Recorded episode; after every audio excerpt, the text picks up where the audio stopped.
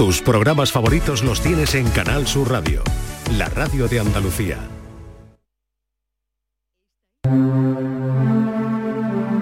Esta es La mañana de Andalucía con Jesús Vigorra, Canal Sur Radio. Quiero bailar perreando toda la noche con las babies. Quiero brindar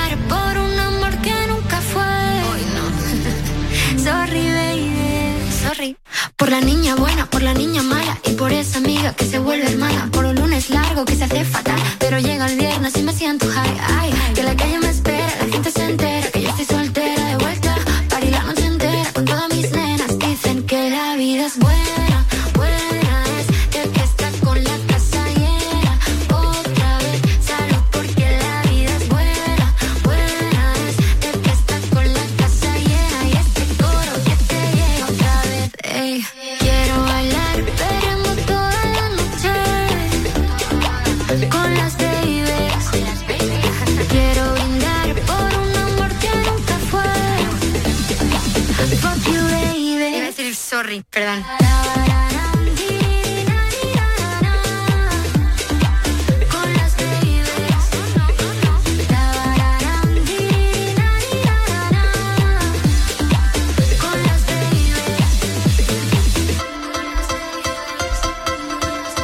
Esto es lo último de Aitana. Bueno, es una canción que nos recuerda al Saturday Night, ¿verdad?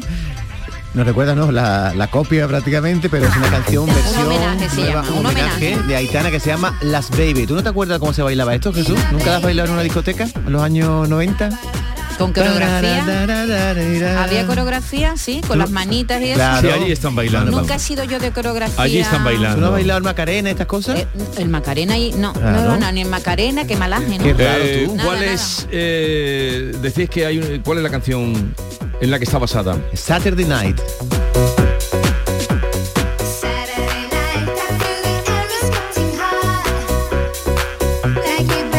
Iba a decir sorry, perdón.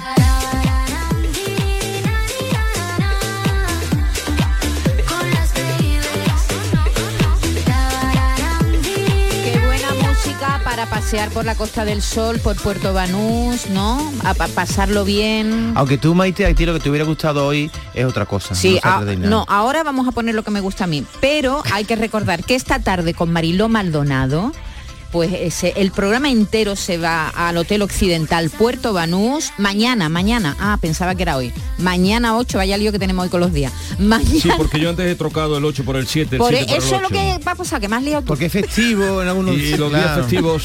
Venga, adelante. Mañana por la tarde Mariló Maldonado con todo su equipo desde el Hotel Occidental Puerto Banús. Eh, harán todo el programa con un montón de invitados, con un montón de amigos. Espero que se lo pasen tan bien como nos lo hemos pasado Como nos lo nosotros, pasamos nosotros en Cabo de Gata. en el Barceló Cabo de Gata, a los que desde aquí enviamos un Y ahora un saludo. paseíto por Brasil, aunque sea 10 segunditos. Un No, ahora nos por- vamos a no, Morales de no Labra y quiere, no dejaros ya de. Pamplina. No, que nos vamos No a. Morales de Labra. Que Pobrecita Maite, que Perdón. Que no quiere, Eh, oyentes que quieran preguntarle, consultar eh, lo que ustedes quieran con Jorge Morales de Labra, ya saben que eh, la energía de Andalucía en el primer eh, miércoles de cada mes, 670 940 200, preguntas, consultas, lo que ustedes quieran. Esta es La mañana de Andalucía con Jesús Vigorra, Canal Sur Radio.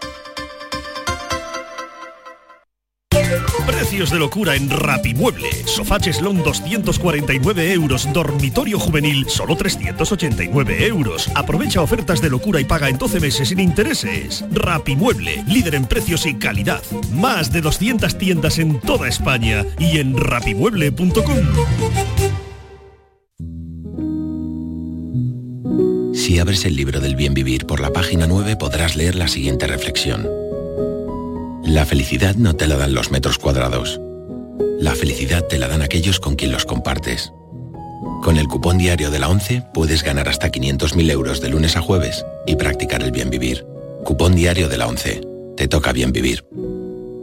A todos los que jugáis a la 11, bien jugado. Juega responsablemente y solo si eres mayor de edad. Canal Sur Radio, Sevilla. Dime, escúchame, ¿dónde quedamos para comer? Pues estuvimos el otro día en el barrio de Santa Cruz por salir por el centro y no veas cómo comimos en la hostería del Laurel. Te voy a dar una pinceladita. Una chacina en condiciones con un jamón bueno. La ensalada de tronco de bonito espectacular. Pescadito frito, pero bien frito. Las croquetas caseras del chef. Pero vamos, que lo tengo claro. Dentro de la hostería, tranquilo y bien atendido de sevillanas maneras. Pues ya me has liado. Voy a reservar en el 954 22 0295 que ya vamos tarde. Recuerda, Postería del Laurel, Plaza de los Venerables, Barrio de Santa Cruz. Día del Socio en Isla Mágica. El 24 y 25 de junio visita Isla Mágica y disfruta de las ventajas para socios de la banda y familiares. La entrada se reduce a 10 euros para el socio y 20 euros para el acompañante. Promoción aplicable solo en la venta de entradas en taquilla. Recuerda, 24 y 25 de junio en Isla Mágica. Más información en lavanda.es. Aprovechate del nuevo plan Ayuda Sostenible de Mercedes-Benz y pásate a la movilidad 100% eléctrica. Benefíciate ahora de hasta 6.000 euros de descuento exclusivo del cargador e instalación de regalo y de muchas otras ventajas. Consulta además los modelos que cuentan con las ayudas del plan MOVES. Concesur y Fervial, tus concesionarios Mercedes-Benz en Sevilla. Toda la información que buscas de tu equipo, los deportistas de los clubes que son noticia, entrenamientos y fichajes, los protagonistas. El deporte local y todas las noticias del deporte que te interesan están en la jugada de Canal Sur Radio. De lunes a jueves desde la una de la tarde. Más Andalucía. Más Canal Sur Radio. Esta es La Mañana de Andalucía con Jesús Vigorra. Canal Sur Radio.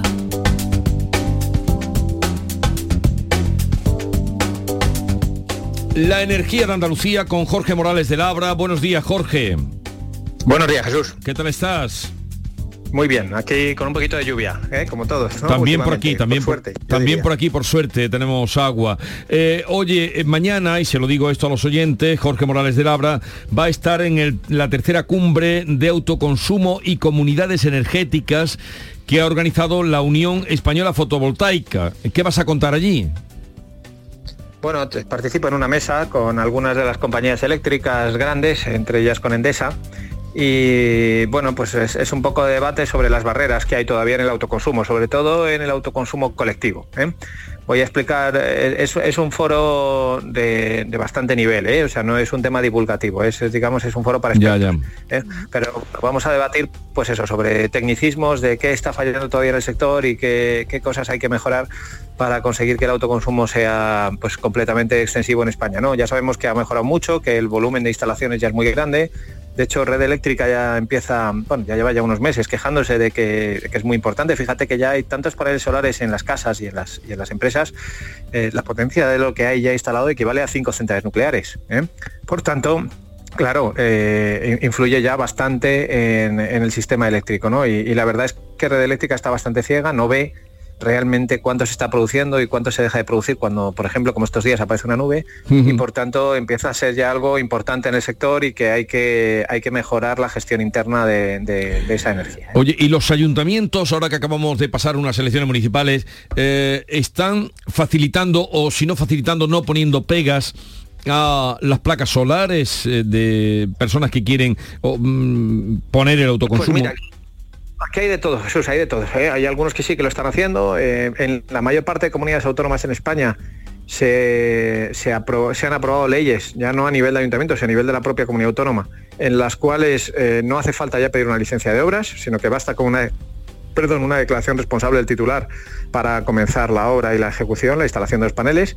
Pero a pesar de esas leyes, a nivel, eh, ya digo, de, la mayor parte de comunidades autónomas, entre ellas de Andalucía, eh, es verdad que algunos ayuntamientos se resisten todavía ¿eh? y, a, veces ponen, ponen pegas que a mí me parecen muy absurdas. ¿vale? Por ejemplo, el tener que hacer estudios de cargas eh, eh, cuando, cuando el peso de los paneles solares es completamente despreciable. Sí. ¿vale? Claro, un estudio de cargas a veces cuesta más dinero que la propia instalación de los paneles.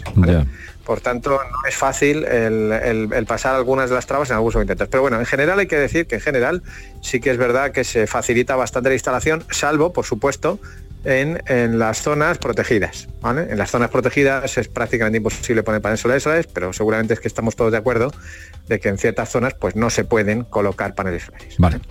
Eh, como ustedes ya saben, la mecánica, preguntas, consultas, lo que quieran a través del 679 40 200. Vamos a ello. Buenos días. Yo quería hacerle una pregunta a Jorge Fernández de Labra sobre el precio de la electricidad.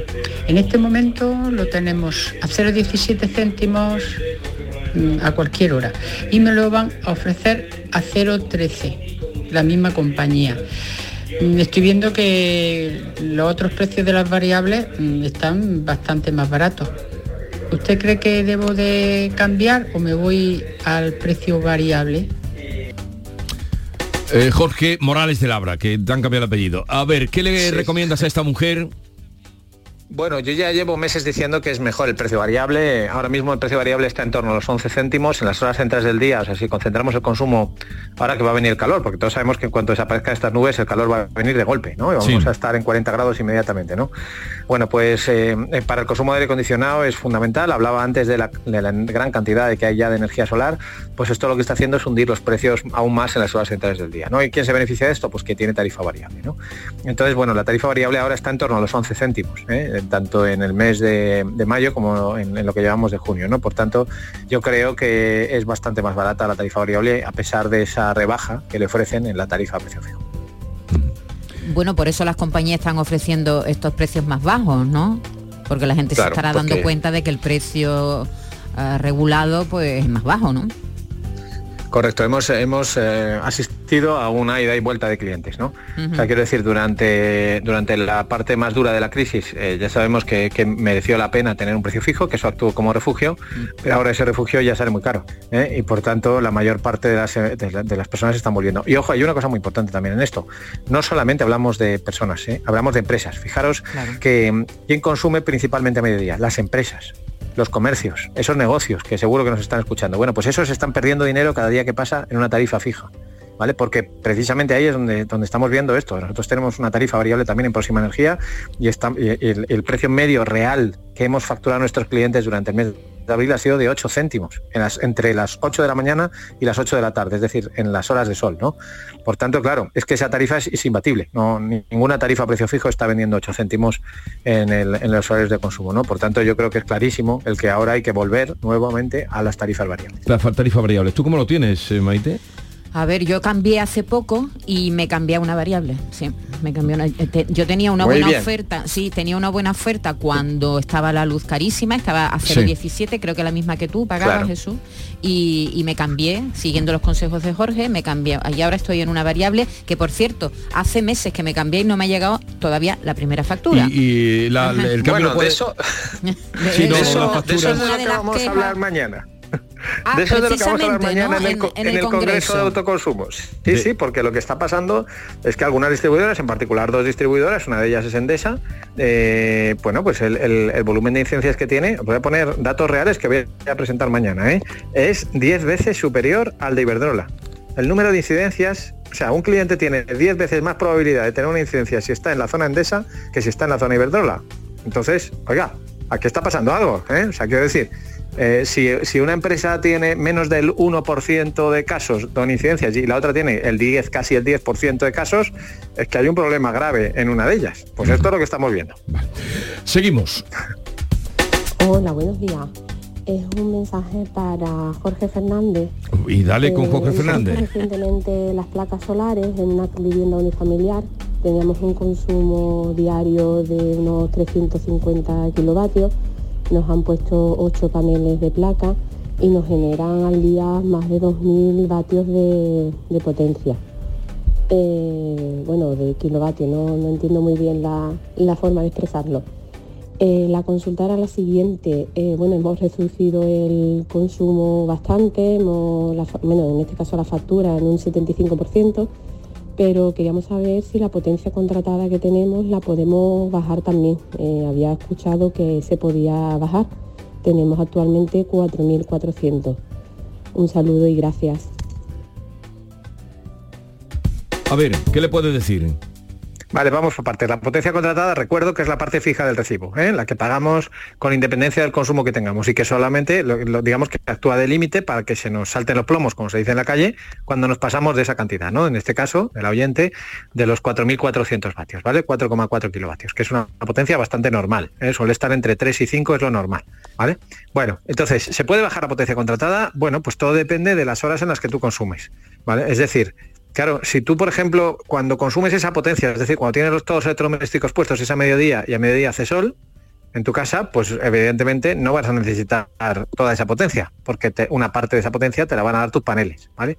Ahora bien, si tú el consumo lo concentras a las 9 de la noche o a las 10 de la noche, pues entonces sí que te sigue haciendo falta la potencia, ¿vale? Entonces, normalmente, salvo que uno tenga batería, normalmente es muy difícil bajar la potencia con paneles solares, porque normalmente el consumo doméstico se suele concentrar por la noche. ¿Vale? Y por tanto no es fácil el reducir la potencia. ¿vale? En algunos casos sí, pero lo, lo habitual es que no se pueda bajar esa potencia contratada, ya digo, salvo que uno tenga batería. Si no tenga batería, sí, porque entonces, claro, almacena la energía del sol que le sobra durante el día y precisamente a las 9 de la noche, que es cuando necesita, tiene la batería, que es la que le aporta 2 o 3 kilovatios, con lo cual puede bajar sustancialmente su potencia contratada. Que por cierto, influye muchísimo en el precio final, ¿eh? Porque cuando tú tienes una potencia contratada que supera con creces el consumo que tú tienes, me- Eh, claro, estás Es que pagando- estás pagando, Mm. a, a mí me pasó una vez y estaba pagando de más, pero muchísimo, ¿no? Jorge, es decir, eso Bueno, hay que Maite, tenerlo y- bien y- y medido, además- ¿no? Y, y además, fíjate que hay una cosa que es que muchas veces hablamos del precio del kilovatio hora, ¿eh? y ahí en tono el mea culpa. Antes, por ejemplo, ¿os acordáis? Estaba la primera llamada, Sí, ¿no? Que sí. decía, me han ofertado a 0,13. Yo digo, cuidado que ahora la la tarifa variable está a 0,11 de media, ¿no? Bueno, eh, eh, y, y nos olvidamos de- del precio de fijo, que es que hay muchas compañías que en el precio fijo cobran una barbaridad, ¿sabes? O sea, hay- en, en la, en la parte fija de la factura hay una parte que es obligatoria, digamos, porque está en el boletín oficial del Estado, que ahora mismo está en torno a los 30 euros por kilovatio al año, ¿vale? Pero hay compañías que cobran hasta el doble. ¿Vale? Claro, si uno tiene contratado 4 kilovatios por 30, que es lo que es el, el precio oficial, como digo, son 120 euros al año, es decir, son 10 euros al mes, ¿vale? Pero claro, si le cobran al- el doble ya son 20 euros al mes. Entonces hay mucha gente que se está fijando en el precio del kilovatio hora y no se fija que a lo mejor está pagando de margen otros 10 euros en la parte del término fijo. Así que también, ojo, ojo a esos márgenes que aparecen a la hora de comparar ofertas entre unas tarifas y otras, comparen muy bien que no les metan margen en el En el término fijo. fijo. ¿eh? Eh, que el término fijo sea solo el oficial. Eh, ¿Te cobran por cambiarte el, la potencia contratada? Sí, claro, claro. Cobran, Cuando haces una ampliación de potencia, eh, eh, además de que no siempre es tan fácil solamente con cobrar, sino que a veces hace falta documentación, ¿eh? le hace falta un boletín del instalador y por tanto te tienes que gastar también el dinero en que vaya un electricista a tu casa y te haga un boletín, ¿vale? Que suele costar en torno a 90 euros. Pero, por tanto, sí, sí, o sea, cuando uno hace una ampliación te lo cobra. La energía de Andalucía con Jorge Morales de Labra. Buenos días, buenos días. Para el señor Morales de Labra, Bien dicho. ¿por qué pierden eficiencia los paneles solares cuando se calientan? Anda. Muy buena pregunta. Eh, no sé si, si Aquí debo es entrar que lo- en la energía. Los oyentes atinan, atinan, atinan.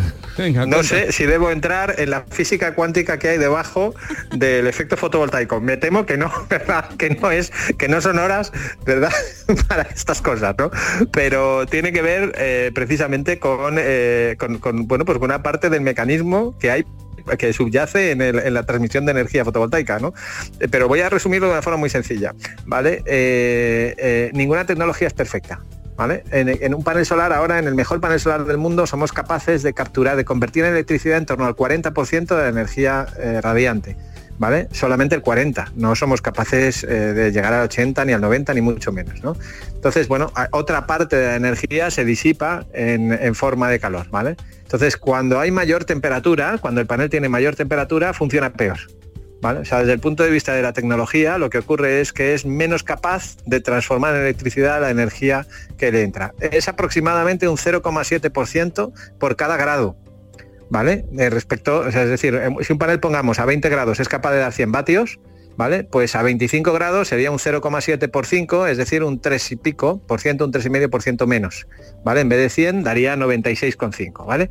Pues eso es más o menos el orden. Esto influye, realmente influye, lo vemos que influye, por ejemplo, cuando en Sevilla tenemos 40 grados o 42, ¿eh? que ya digo que, que me temo que los vamos a tener muy pronto. ¿eh? en ese momento, ¿eh? ahí sí que se ve que efectivamente la producción de energía solar en Sevilla es muy inferior a la producción que, por ejemplo, tenemos en Zamora, ¿eh? porque la diferencia de temperaturas de 10 grados, eso sí puede suponer un 7% menos y, y eso es, es relevante. Qué cosa, ¿eh? Qué, qué curiosidad, ¿eh? Lo ideal, lo ideal por eso es tener un panel solar refrigerado, o sea, en las zonas, por ejemplo, donde tengan viento, Sí. ¿vale? Eso es ideal. O por ejemplo también eh, hay, hay, hay, eh, aplicaciones que, que se están utilizando ahora y que son paneles solares en el agua. Pero ¿cómo, ¿vale? cómo Los es paneles eso? A solares ver, en el a ver, agua, ¿cómo- ¿Cómo es eso de un panel eh, solar refrigerado? Pues que tenga viento por detrás, que de alguna forma se haya colocado en una zona, en la Sierra de Granada, por ejemplo, donde le aprovecha una corriente de viento natural y que esté refrigerado por detrás, ¿vale? Eso es mucho más eficiente porque está, claro, al estar más frío el panel, lo que consigues es mayor eficiencia, ¿vale? Eh, e insisto, y también se están poniendo ahora en, en algunos lagos y tal, el- el- se está empezando a utilizar la energía solar sobre el agua, eh, en los pantanos y demás, y ahí es mucho más eficiente precisamente porque el agua lo que contribuye es a refrigerar el panel, y entonces mejora en eficiencia. Buenos días, señor Morales. Eh, mira, mi pregunta es la siguiente. Nosotros tenemos un beneficio de bono social por familia numerosa en la luz, pero recuerdo que hubo una polémica con, en la Comunidad de Madrid en la que ciertos políticos no sabían que cobraban, perdón, que se beneficiaban de un descuento por familia numerosa y el gobierno lo iba a suprimir únicamente en base a la renta. ¿En qué quedó eso? Y bueno, si ha entrado en vigor. Muchas gracias. Pero la pregunta cuál es? Eso sí ha entrado Pues sí, en no, no, ya lo he entendido, lo he entendido, Jesús. Adelante. Sí, la, la vicepresidenta tercera, eh, Teresa Rivera, eh, dijo que el gobierno lo iba a cambiar. Sí. Y que efectivamente iba a intervenir y iba a poner un límite en la renta para que las familias numerosas no pudieran acogerse a ese bono social, que recuerdo que está en el 60% de la factura de luz y que pagamos entre todos eh, con nuestras facturas, es decir, que no, no es un dinero que utilice el gobierno de los presupuestos generales de Estado, sino que es directo de nuestras facturas de la luz. Bueno, pues esto dijo que lo iba a quitar y que lo iba a limitar. De momento no se ha aprobado. Eh, Como todos sabemos, están convocadas elecciones mm, eh, y todo apunta a que no va a haber un cambio en ese sentido en el próximo mes y medio que queda, ¿no? Pero no lo sé, a lo mejor se aprueba. De momento, lo, lo que puedo decir es que a día de hoy no está aprobado ese cambio y por tanto las familias numerosas pueden seguir beneficiándose del bono social con independencia de su renta. Buenos días, Rafael desde Málaga. Mira, nosotros somos familia numerosa y aparte tenemos y tenemos la tarifa básica que nos exigen para la familia numerosa, para el bono social, que es la, la del mercado regulado básica. Y nosotros pagamos al mes de 10 a 15 euros la factura. Y, tenemos, y somos cinco. Y los niños pues, se dejan la luz encendida, la tele, todo.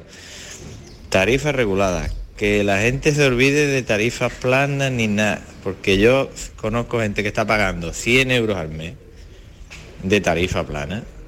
Y yo le digo, pero si yo pago 10 euros, 15 euros y le enseño la factura. Y digo, ¿qué es lo que estáis pagando? Es que la gente se deja de llevar y lo están timando por el tema que hubo de, de la luz cuando se puso alta. Pero ahora la luz, como tenemos buen tiempo, la luz es barata. Se paga lo que se gasta. Olvidarse de tarifas planas. Eso es un timo. Bueno, a ver, yo tota- totalmente de acuerdo. Ya, ya lo que surgen son, bueno, casi casi apoyos, ¿no? En esto. Totalmente de acuerdo, solamente que un matiz. Claro, los 10 euros es porque es familia numerosa. Sí, y como sí, he dicho, claro. tienen un descuento del 60%. ¿Sabes? Claro, si no tuviera ese descuento ya no, no sería tan claro. Pero efectivamente, lo que ocurre con las familias numerosas y con todos los beneficiarios del bono social es que, como muy bien ha explicado el oyente, la tarifa base, o sea, sobre la que se aplica ese descuento después del 60%, es precisamente una tarifa variable, que es el PVPC. La tarifa regulada es una tarifa variable, con lo cual, como bien he dicho antes, como es la mejor, si tienes la mejor tarifa y encima te aplican un 60% sobre la mejor tarifa por ser beneficiario del bono social, pues prácticamente no paga la luz, que es lo que le ocurre a este señor. O sea que completamente de acuerdo, que es lo que hay que hacer. Sobre todo cuando Claro. no superas un, un- un número de kilovatios, ¿no? Es decir, que hay un tope, Claro, diremos, efectivamente. ¿no? En, en- en el bono social hay una franquicia ¿eh? sobre la cual se aplica ese, ese- hay un máximo, mejor dicho, Sí, hay un sí, máximo sobre el cual se aplica ese descuento del 60%. Si luego te pasas de eso, ya no se te aplica el 60%. ¿eh? Sí, pero ojo, esa bien esa matización porque eh, la gente que lo haya oído se habrá quedado, paga eso porque tiene eh, el bono, el social, bono social. de familia numerosa. Buenos días, es. Jesús. Luis, de Cádiz. Mi pregunta va, yo tengo contrato con Próxima Energía, con placas solares que tengo puesto en mi casa. Entonces, eh, quería saber la diferencia entre tener la batería virtual, la, batería virtual, tenerla activada o no. Cómo se valoran los excedentes de una forma y de otra. Gracias. Entre tener la batería virtual activada o no. Esto ya tiene más nivel. Sí, bueno, esto lo primero darle las gracias por estar con nosotros, por la confianza, eh, pero es muy fácil. A ver, cuando uno tiene paneles solares, como hemos explicado muchas veces, tiene excedentes, ¿vale? Le sobra energía a mediodía, ¿vale? La valoración que nosotros hacemos de los excedentes, igual que cuando, cuando te falta energía por la noche, te cobramos el precio de mercado, nosotros cuando te sobra energía a mediodía también te pagamos el precio de mercado, ¿vale? O sea que el precio base es el mismo. La diferencia es sencillamente que cuando nosotros te cobramos, además de cobrarte el precio de mercado, te tenemos que añadir los costes del boletín oficial del Estado obligatorios por llevarte la energía a casa. ¿Vale? Esto hay mucha gente que no lo entiende. Dice, pero ¿por qué me pagáis 6 céntimos y me cobráis 12?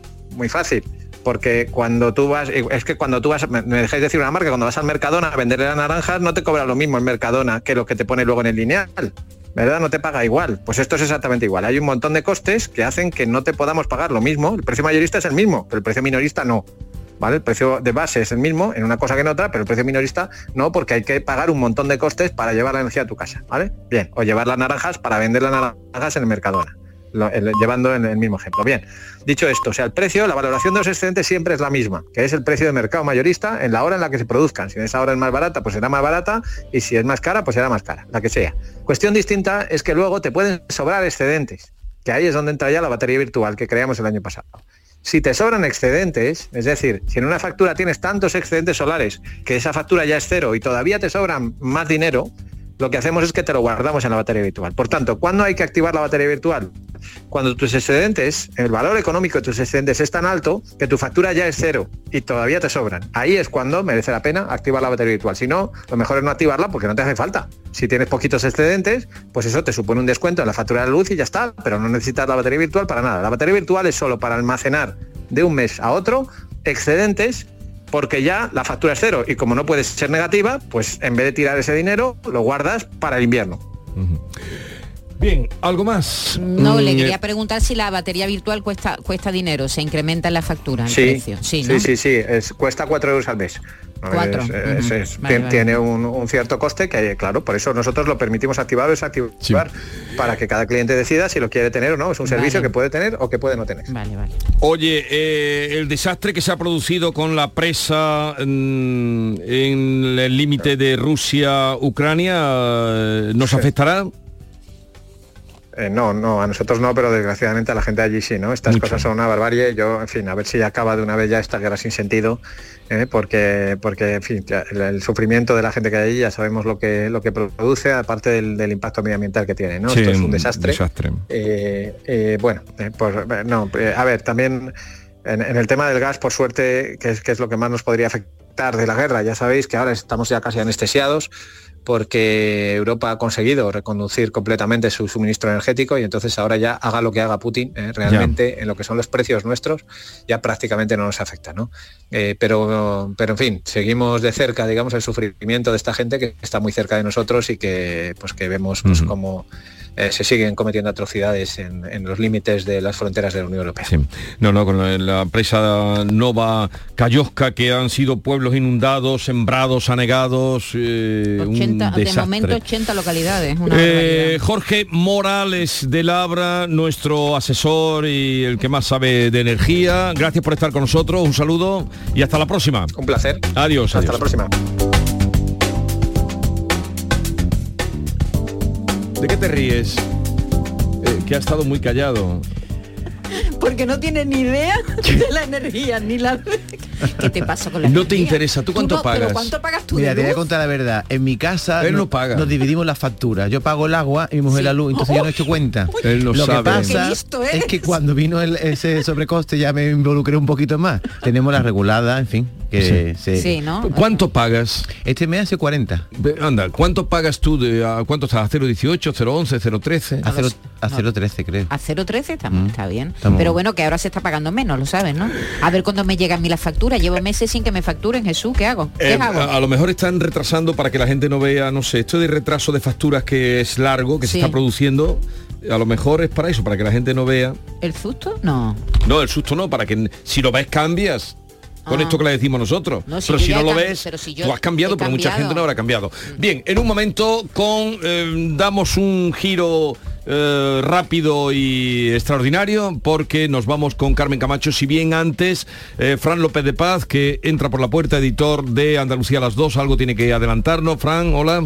Buenos días Jesús, un nuevo ingreso hospitalario del Papa Francisco que ha ingresado en el Policlínico Gemelli de Roma, donde suelen ir los papas por un nuevo problema intestinal. Recuerden que hace poco, por un problema respiratorio, ingresó el Bergoglio, el Papa Francisco, en este mismo centro hospitalario. Esta mañana de miércoles se encuentra de nuevo ingresado por, parece que ha sido una obstrucción intestinal, ya fue operado de divertículos, ahora parece que eh, podrían operarlo eh, en una segunda ocasión de esta misma patología. Jesús. Pues ojalá y se recupere pronto. Gracias, Fran. Eh, 10.34 minutos de la mañana sintonizan Canal Sur Radio. Esta es La Mañana de Andalucía con Jesús Vigorra, Canal Sur Radio.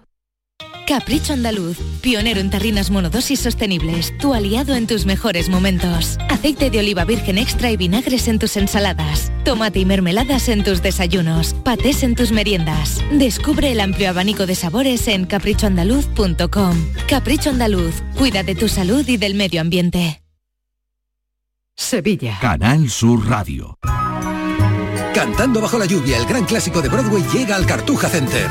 No te pierdas la comedia musical más aclamada de la historia con sus increíbles coreografías, un decorado de película y lluvia real en el escenario. Del 15 al 18 de junio. Entradas en el corte inglés y cantando bajo la lluvia.es. ¿Tienes problemas con tu dirección asistida, caja de cambios, grupo diferencial, transfer, turbo o filtro de partículas? Autorreparaciones Sánchez, tu taller de confianza en la Puebla del Río. www.autorreparacionessánchez.es Líderes en el sector, Autorreparaciones Sánchez. Los frigoríficos del ahorro, los frigoríficos Nevir. Selección de frío o congelador, motor inverter para bajo consumo, enfriamiento rápido, silenciosos. Sí, sí, frigoríficos Nevir. En blanco o inox, puertas reversibles. Ya lo hemos dicho, somos los frigoríficos del ahorro. Nevir, en las mejores tiendas. Si buscas coche de segunda mano a buen precio, solo hay dos opciones.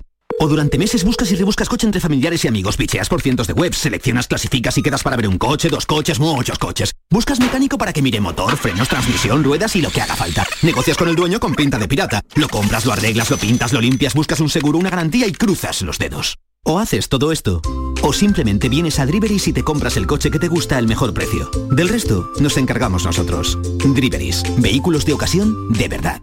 ¿El calor te deja sin fuerzas? Ya puedes refrescarte y a la vez recargar energía con los nuevos polos flash energéticos Power Flash. Prueba nuestros tres sabores, piña y coco, melón y manzana y Energy Flavor. Te sorprenderán. Refrescate y recarga con Power Flash. Ya en tu punto de venta habitual. Toda la actualidad de la mañana, las noticias y la información local, lo que pasa a tu alrededor y te interesa, el deporte, todo lo tienes en Andalucía a las 2. De lunes a viernes con Fran López de Paz. Más Andalucía, más Canal Sur Radio. Canal Sur Sevilla. Los Guerrilleros, tapicería y colchonería en Utrera, a precios de fábrica. Cheslong de 3 metros con asientos extraíbles, cabezales reclinables, canapé, dos puff, cojines decorativos de regalo y telas antimanchas a elegir. Antes 899 euros y ahora solo 499 euros. Sí, sí, has escuchado bien, 499 euros. Y por un euro más televisor LED de 32 pulgadas de regalo. Estamos en Utrera, carretera Carmona número 15 en Utrera, Sevilla. Entregas en 48 horas. Estás estupenda. Gracias. Medicina estética en Clínica Doctor Ortiz. ¿Tu hermana y tu hermano también? Ellos cirugía plástica en Clínica Doctor Ortiz. ¿Y el pelo de tu marido? Ah, injertos capilares en Clínica Doctor Ortiz. Ahora en Clínica Doctor Ortiz ampliamos servicios. Ginecología general, funcional y oftalmología. Seguridad, confianza y satisfacción de nuestros clientes. Si estás cansado ya de tanto pagar entre gasolina, luz y ahora el tope del gas, venga, corre y llámame, que no hay tiempo que perder, nuestro petróleo es el sol y lo tienen que saber. Placas fotovoltaicas Dimarsa. Infórmate en el 955 12 13 12 o en dimarsa.es. Bienvenidos a Sacaba. Mil metros de electrodomésticos con primeras marcas. Grupos Whirlpool, Bosch y Electrolux. Frigoríficos, lavadoras, hornos, vitros. ¿Quieres más? Aires acondicionados, aspiradoras, pequeños electrodomésticos. Y financiamos en 12 o 20 meses sin intereses solo tú y Sacaba. Tu tienda de electrodomésticos en el Polígono Store en calle nivel 23. Ven a ver nuestra exposición y sus 25 años de experiencia. Sacaba. Esta es La Mañana de Andalucía con Jesús Vigorra, Canal Sur Radio.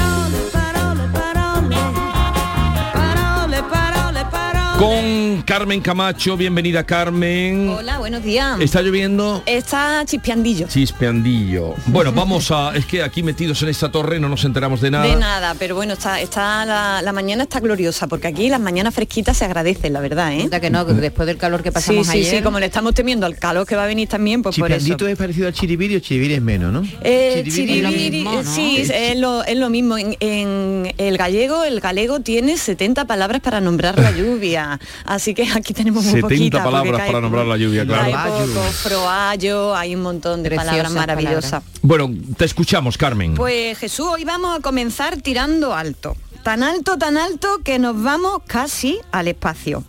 ¿Os habéis traído la escafandra de astronauta? Pues subíos al cohete que nos vamos.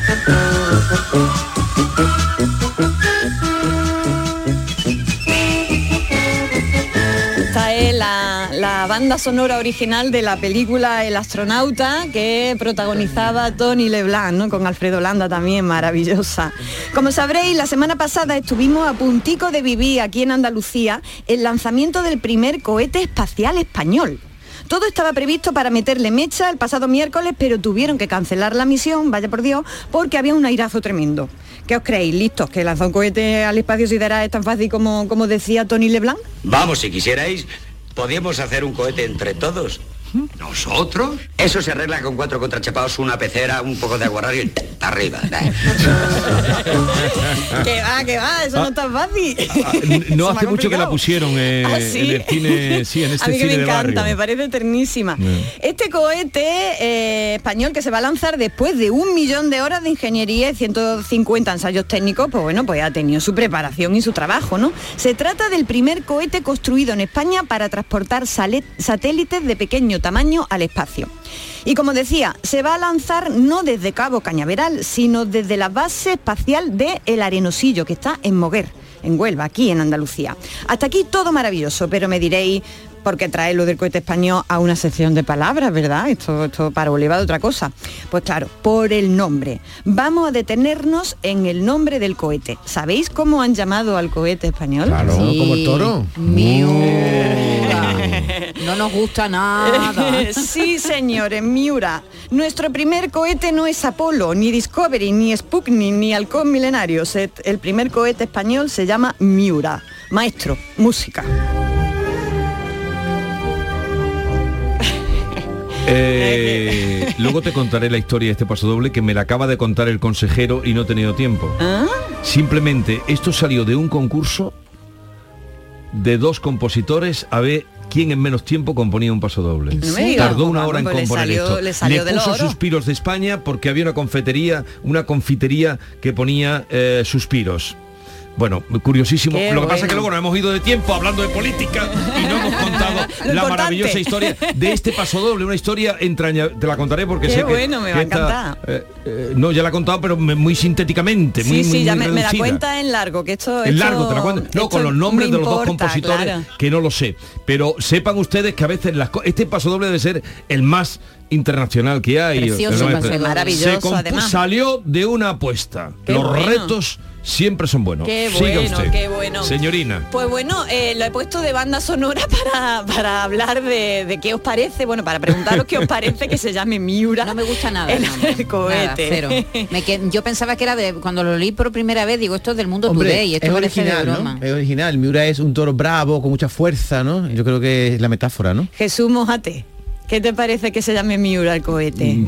Es que hubiera sido peor otro nombre. bueno, bueno, bueno. Como que, sabéis, que poniendo nombres siempre salen, suelen sale, salir mal. sale cada cosa, pero Poner bueno, pues que me llamen a mí, que me llamen a mí, que me Poner llamen a mí. nombre es muy difícil. Miura es una famosa ganadería de toro de Lidia, aquí lo sabemos, ¿no? Pero tan famosa, es tan famosa por su bravura que cuando queremos decir que alguien se puso bravo, ¿qué decimos? Sí. Se, se puso Sí. hecho un Miura. Fijaos, ¿no? Hasta qué punto, ¿no? Es, es, eh, de- eh, el nombre de la ganadería ya eh, da, da lugar a hablar de la bravura, ¿no? Eh, pues bien, los del cohete, la empresa PLD Space, han decidido ponerle este nombre, abro comillas, en un intento de internacionalizar la marca España. Y han seguido explicando lo siguiente, vuelvo a abrir comillas. Antes tenía un nombre que era muy parecido al de otro lanzador y decidimos cambiarlo. y le han puesto Miura, no había otro. Aquí Es cada cual que cuidado con piense- los nombres porque el, eh, te hago otra introducción.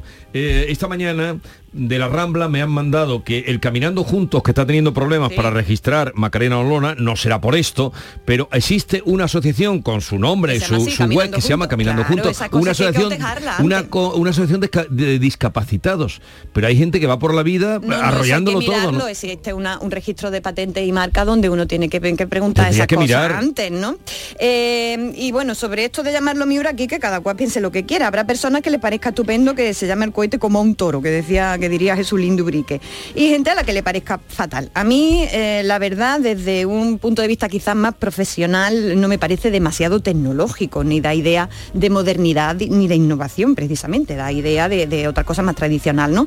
Creo que en esto del naming, que con este anglicismo es como denominamos el oficio de dar nombre a las cosas, No vamos, me gusta, vamos no me gusta el naming, no me gusta. Hay que buscarle un nombre a naming. Eh, Ponle pero, tú un nombre, pe- eh, mira, pues vamos a empezar a ponerle nombre al naming y luego al cohete, ¿no? Pero yo creo que bueno, que es mejorable desde mi punto de vista. Yo no le pondría ese nombre, la verdad.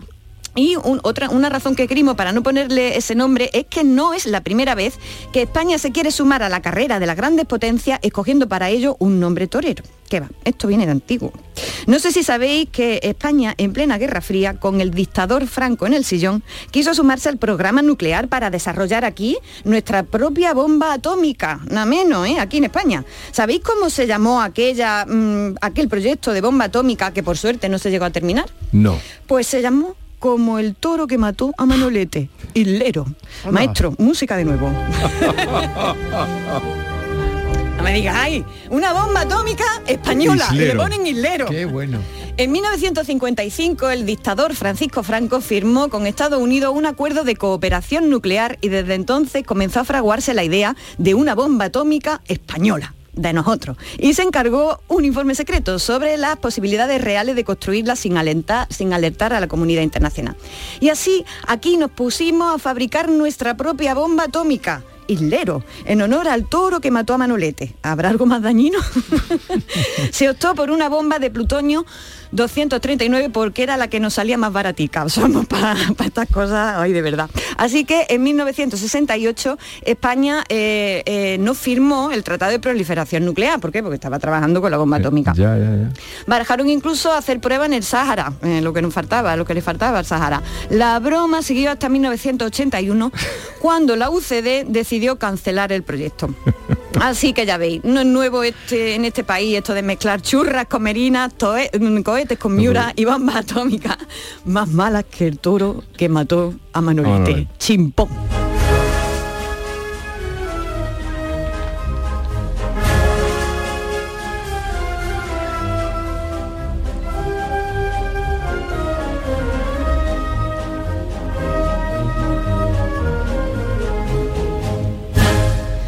Y ahora, siguiendo con los símiles taurinos, cambio de tercio total.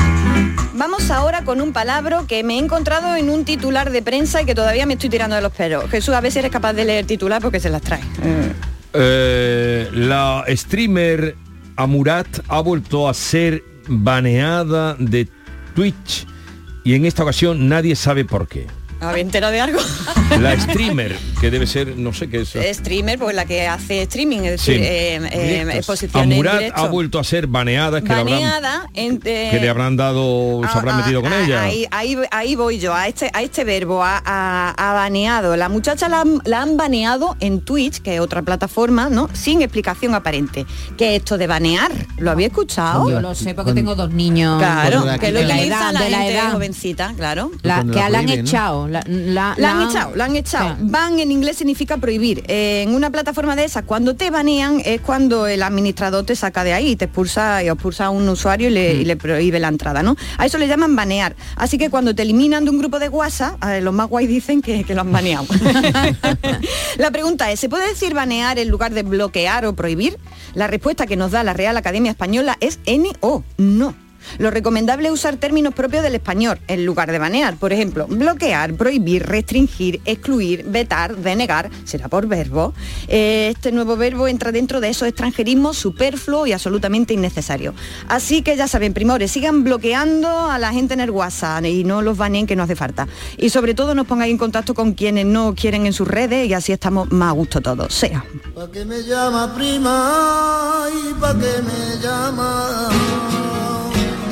Eso digo yo, ¿para qué, pa' qué lo llamas, prima? ¿Para qué? Vamos, Jesús, si te parece, con la, con la siguiente palabra.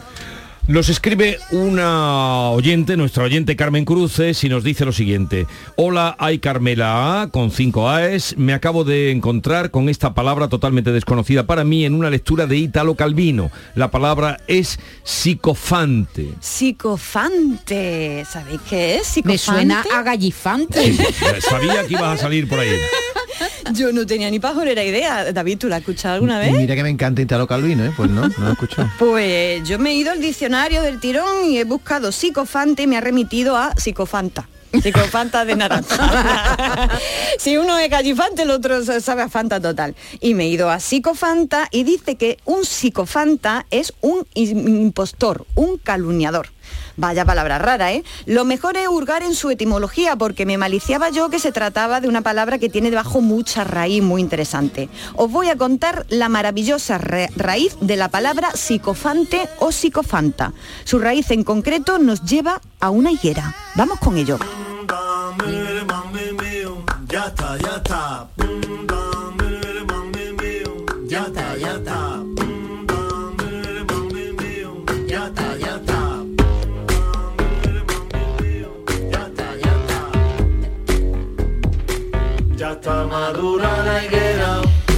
Psicofante o psicofanta viene del griego psicofantes, que significa delator profesional, calumniador. Pero si buceamos más adentro, la palabra es un, compuesto de psicón, que, que significa higo, y la raíz del verbo fantasein, que significa hacer aparecer, poner en evidencia. De ahí viene también la palabra fantasma. Lo que aparece, ¿vale? Es eh, pantasein, fantas- fa- o también dicho fantasein. Lo sigo por un, eh, por un lado y hacerlo aparecer por otro. Qué cosa más rara hay en esta palabra, ¿no? A- hacer aparecer los higos, ¿no? Qué cosa más curiosa. Y es que, según parece, el psicofantés era antiguamente el que eh, denunciaba el contrabando de higo. ¿Mm? Otros dicen que dado que en Atenas o nunca hubo ley seca para los higos, que allí vender higos fue algo legal siempre, parece que los psicofantes eran los denunciantes del robo de higos de cierta higuera sagrada cuyos frutos no se podía tocar. Qué interesante, ¿verdad? Los chivatos, vamos. Sí. Eh, el caso es que en Atenas la palabra empezó a derivar y se empezó a usar para designar al insidioso y chivato que sacaba ventaja delatando en la asamblea a otros ciudadanos. Decían, ese no es demócrata, ese está, ese está en contra de Pericles. Empezaban, bueno, pues a calumniarlo y a, y a decir y a levantar falsos testimonios, ¿no? Y los malditos psicofantes, a base de bulos, como ahora, procuraban el destierro o medidas contra, contra los pobres atenienses que caían en sus zarpas. Lo mismo que ahora, vamos. Así que antes y ahora cuidadito con los psicofantes, ¿eh? mucho cuidado. En cuanto vean a uno se lo dicen que es un psicofante o, una- o- o psicofanta y los mandáis a por breva. Hombre ya, me indigno.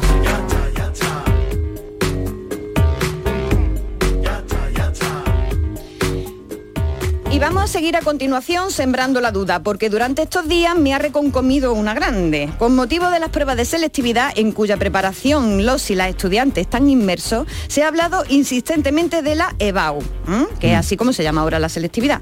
Y aquí viene mi duda. ¿Cómo se escribe EBAU? ¿Con B o con V? EBAU. Yo lo he visto con B y con V. Yo lo he Con B y con V. E- sí, yo creo que Cuando es Pebau está con V, creo. y Cuando es Ebau... EBAU con B, puede Sí. ¿Y qué? no ¿En lo sé. mayúscula o en minúscula?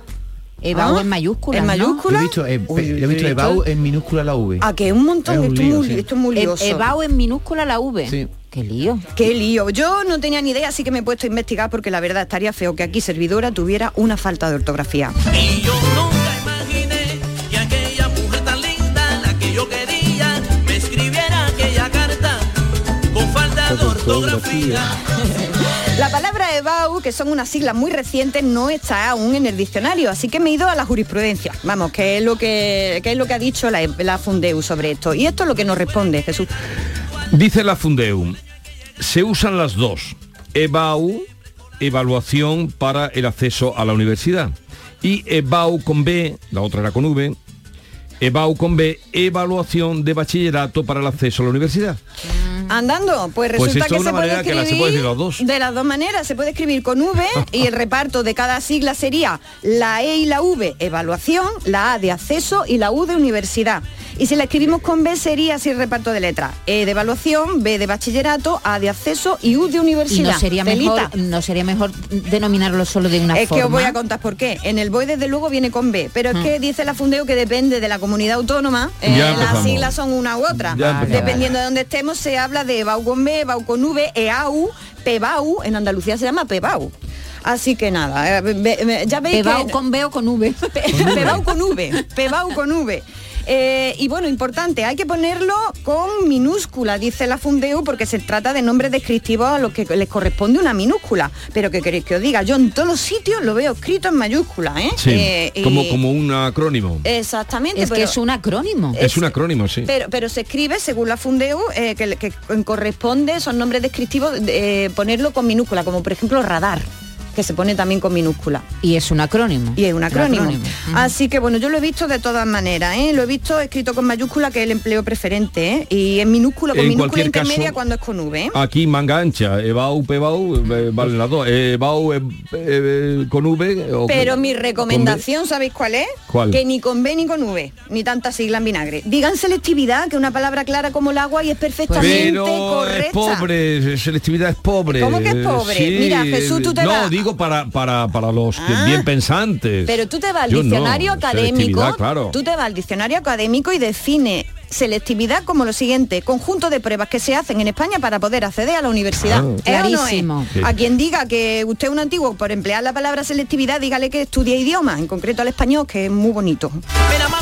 Pero si el otro día eh, me acordé de ti con la, con la rúa y todos los compañeros de deporte y la rúa y la rúa del y la rúa para acá y la rúa para allá del Sevilla y la rúa del Sevilla. Pero si eso es un pasacalle, eso es un pasacalle. La rúa Es que o la han tenemos- cogido del catalán, que existe, Sí. cabalgata, o la han cogido del brasileño. Sí, Igualmente. sí, sí, sí, pero nuestros compañeros de deporte, la rúa y la rúa para acá, ¿pero qué, qué dicen la rúa? ¿Qué están diciendo? Pasacalle, que eso es un pasacalle. No es otra cosa. Busquen Pero lo que ha significa pasado pasacalle. toda la vida, ha pasado toda la vida que, rúa que- y- que nos queremos hacer los especialitos utilizando palabras que los demás no, no utilizan, entonces así somos más especiales. Cuando decía que precisamente la la lengua es lo que nos une, la lengua es un consenso, una, una puesta en común de, de palabras que, que están vivas y que se van desarrollando juntos, ¿no? Pero en fin, cada uno cada uno y cada uno tiene sus pasacalle, caunas. cabalgata. la rúa. Pero está perdido esto que estoy diciendo está perdido. Cuando Sí. gane ahora otra selección dirán la rúa otra vez. rúa es más corto. Cabalgata tiene muchas letras, rúa son tres. Y Vamos a la pasacalle, economía pero del bueno, lenguaje. a la economía- ¿Pero qué estás diciendo, economía del lenguaje?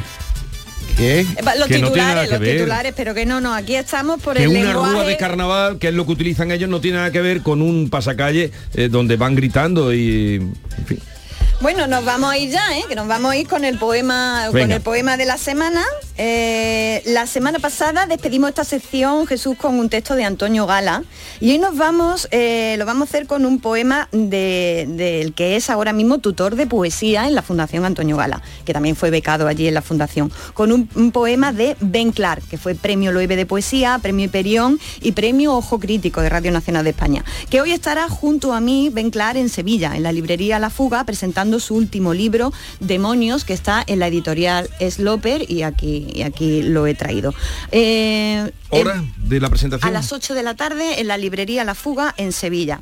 Y he elegido de su libro un poema que se llama Contra mil lecturas y es que bueno, los poetas eh, tenemos que leer otro- otros poemas y tenemos que leer a otros poetas, nadie puede, na- nadie puede surgir de la nada escribiendo poesía, pero qué, bonito hubiera sido no haber leído nunca eso de Caminante no hay camino y poder uno haberlo dicho, haberlo dicho uno y arrogárselo uno, que lo hubiera salido en una noche, ¿no?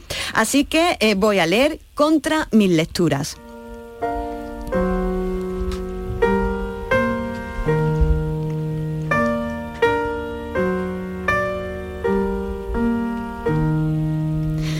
Por una poesía sin lecturas porque todos tenemos el derecho a sentir la emoción de haber, de- de haber descrito la casa como casa sosegada. ¿Qué sentido tendría mi existencia si hubiera dibujado un verso claro en el que le dijera al caminante que no hay camino? ¡Qué feliz sería! Pero escribo con miedo y maldiciendo en voz baja mis años de lectura. Quisiera ser un niño naufragado en una isla desierta que llora temeroso por las noches y que un día, de pronto, inventa el fuego. Qué bonito, por favor. A ver, esta Qué mañana... bonito. de- de- Eso le pasa muchísimo. Volverá la oscura golondrina. Imagínate, y que se te haya ocurrido a ti, eso le pasa mucho a los músicos, a los músicos Claro. que están todo el día oyendo música y tú dices, Descubriendo Dios el mío, fuego, lo que he el fuego". compuesto, ¿lo ha compuesto alguien antes? Sí, sí, descubriendo Oye, Mediterráneo. eh, Carmen, eh, una broma macabra, como decía Sabina en su canción, es la que le ha jugado eh, a todos eh, tu admirado Carlos Emundo de Ori. ¿Qué ha hecho? Ayer, Eh, eh, yo sé que él hace ¿sabes? cosas desde no, Maya. no, no, ayer en Madrid es hubo- que era él. Ayer abrieron la cajita que él había dejado en 2007. Ah, sí. Vale. Trajeron una llave, trajeron otra llave, trajeron otra llave y al final tuvieron que eh, abrir eh, con un cerrajero, abrir la caja donde la había metido. Digo, la última broma de Carlos La Edmundo. última. Míralo, Bueno, no será la última, habrá más. míralo porque está por ahí. ¡Qué No maravilla! podían abrir la caja. Ori Pronovis, qué Ori maravilla. Pronovis, Ori Pronovis, poeta loco, poeta loco, que decía que le pusieran a las calles no nombre de poeta, sino el nombre del orgasmo, por ejemplo. Orgasmo 69, Eh, orgasmo 113. Orgasmo 69 está bien. Adiós.